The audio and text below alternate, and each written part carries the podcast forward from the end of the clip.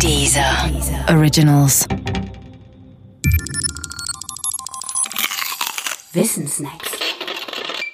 Aristarch von Samos.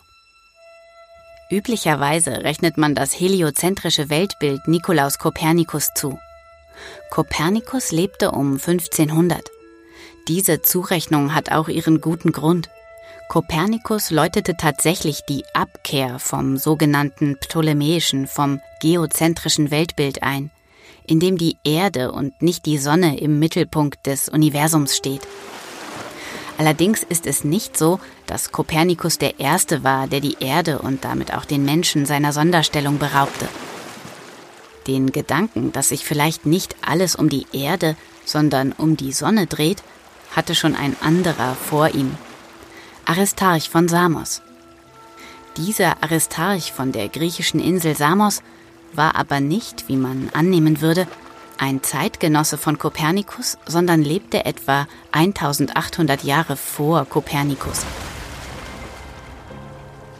Im Griechenland jener Zeit waren drei Annahmen über den Kosmos eine Selbstverständlichkeit. Erstens, die Erde befindet sich im Mittelpunkt des Universums. Zweitens, Fast alles andere, also die Sonne, der Mond und die bekannten Planeten, dreht sich auf Kreisbahnen um die Erde. Drittens, es gibt weit, weit entfernte Fixsterne. Das sind Objekte, die man sich so vorstellen muss, als seien sie an der Innenseite eines riesigen Luftballons angeheftet. Da sie sich deshalb nicht bewegen können, sind sie fix. Und daher rührt auch ihr Name. Im Zentrum des Luftballons steht natürlich die Erde. Alle diese Annahmen über den Kosmos sind falsch. Auch wenn man die Motive dahinter verstehen kann. Die Kreisbahnen etwa waren der Vorstellung geschuldet, dass Bewegungen im Kosmos perfekt sein müssten. Kreisbahnen galten als Inbegriff der Perfektion. Planeten, die eiern, waren gedanklich unmöglich. Umso erstaunlicher ist es, dass Aristarch an wenigstens einer dieser Annahmen rütteln konnte, nämlich an der Sonderstellung des Menschen. Von Aristarchs Schriften ist nur die über die Größen und die Abstände der Sonne und des Mondes erhalten. Darin berechnet Aristarch auf trigonometrischem Weg zum Beispiel die Größe der Sonne.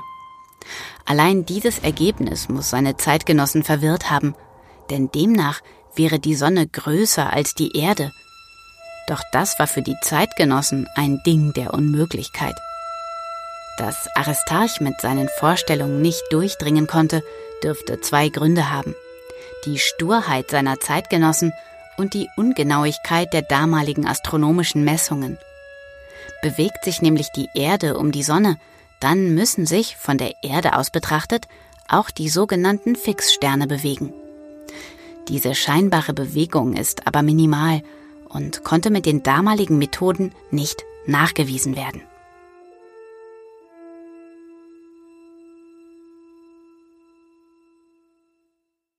Der Podcast gefällt dir? Höre weitere dieser Originals, Podcasts, Musik und Hörbücher kostenlos auf www.dieser.com.